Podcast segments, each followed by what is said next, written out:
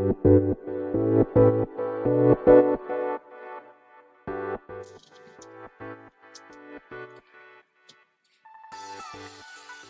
い、始まりました。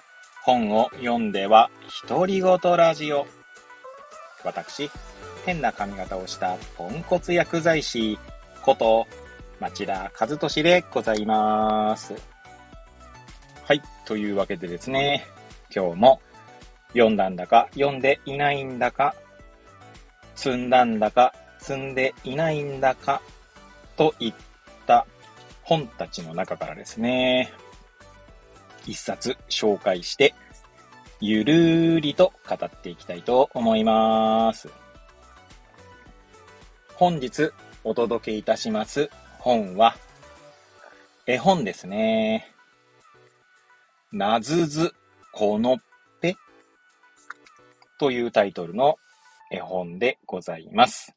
こちら、カーソン・エリス作アーサー・ビナード役 となっておりまして、こちら、うんと、フレーベル館ですね。株式会社フレーベル館から、2017年11月初版第一釣り発行となっております。はい。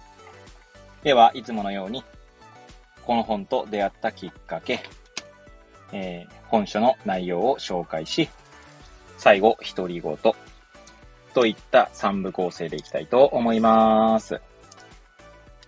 はい。えー、いつものようにですね、まあ、きっかけは、まあ、図書館で出会っちゃった系というところでございます。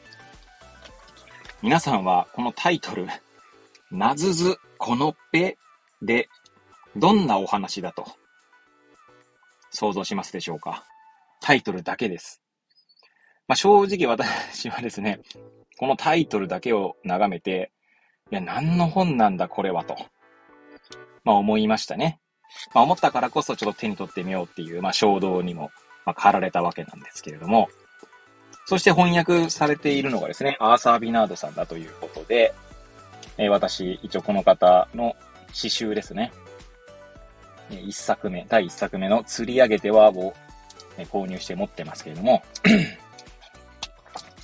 結構ですね、翻訳された絵本をこう手に取っていると、アーサー・ビナードさんの翻訳本結構あるんだなと気づくきっかけを得ております。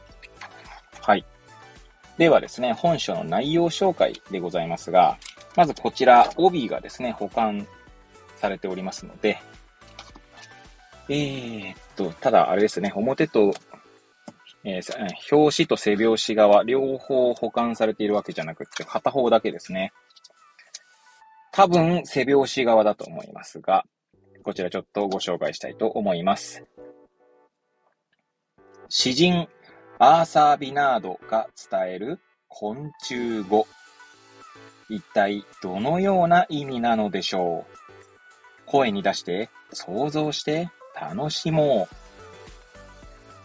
う。で、まあ、その、なんだ、昆虫語と翻訳された 日本語訳されたものがですね、その下にあるんですけど、一応ちょっと紹介してみましょうか。なずずこのっぺは、えー、矢印がありまして、何これですね。わっぱどガララン。え、矢印が引っ張ってありまして、さっぱりわからん。えー、だんだのび。ダンダナビ なんだと思いますか皆さん。矢印が書いてありまして、まあ、はしごですかね。はい。えー、コロジン、え、矢印が書いてあって、まあ、そういったキャラクター、そういった名前の、えー、虫ですね。はい。あとは、ムクジャランカ。ムクジャランカなんだと思いますかね。なんか、なんかこう、なんだろう。もじゃもじゃしてる感じがちょっと名前からは漂ってきますけども、こちらは矢印が引っ張ってありまして、雲ですね。はい。多分これは雲の個体としての名前というよりは、雲という抽象概念について、ムクジャランカと言ってるんだと思います。はい。で、あと、ジャジャコンですね。ジャジャコンなんだと思いますか、皆さん。こちら、バイバイってなってますね。まあ、そんな昆虫語ですね。が記されている、まあ、絵本ですけど、あとは表紙の内側ですね。はい。に、まあ、こう、なんだ、紹介文が書いてありますので、そちらもご紹介したいと思います。何？これ。これは何ですか？人間はそんなクエスチョンから言葉を覚え始めます。どこの国でも何語であっても、みんな何？これと問いながら少しずつ世界を知っていくのです。もしかしたら虫たちも同じ？なずずこのっぺと一番ベーシックな昆虫語の問いかけからストーリーは始まります。読み進むうちに誰でも自然と昆虫語を覚え、いつしか虫たちの日常会話がわかるようになります。昆虫少年と昆虫少女はもちろん、虫好きな大人たちと今まで虫が苦手だった老若男女のためにも、この本は新しい言葉の入り口になること受け合いです。さあ、基礎昆虫語講座の始まり、始まり。ずんずー。じゃじゃこーん。はい。と書いてありますね。はい。で、まあ最後ね、独り言と行きたいんですけれども、いや、この絵本ですね、とても面白くって、あの、先ほどね、帯で、あの、なんだ、実際のその昆虫語と、まあ、日本語訳が今矢印で引っ張ってある部分をご紹介しましたけど、それを読まずともですね、絵本を読んでいると、なんとなくですね、あ、こういう意味なのかなって、まあ、推測しながら読めるんですね。で、おそらくそれは、まあ、絵があるからだと思うんです。まあ、何を当たり前のこと言ってるかって話なんですけど、これ多分文字だけでですね、展開されていったら、しかもそれが昆虫語だけであったらですね、まあ、多分何言ってるかわかんないと思いますね。まあ、仮に文字だけで展開したとしても、その状況描写みたいな、えー、まあ小説とかで言うですね、えー、っと、登場人物の語っている言葉、鍵括弧付きのものと、まあそれとは別でですね、まあ状況描写みたいなのがありますよね。まあ、例えば、まあ、なんで、なんでもいいですけど、まあ私の名前を えー、で使うと、まあ、和俊は、なんだ、車の中に乗り込んだとかね。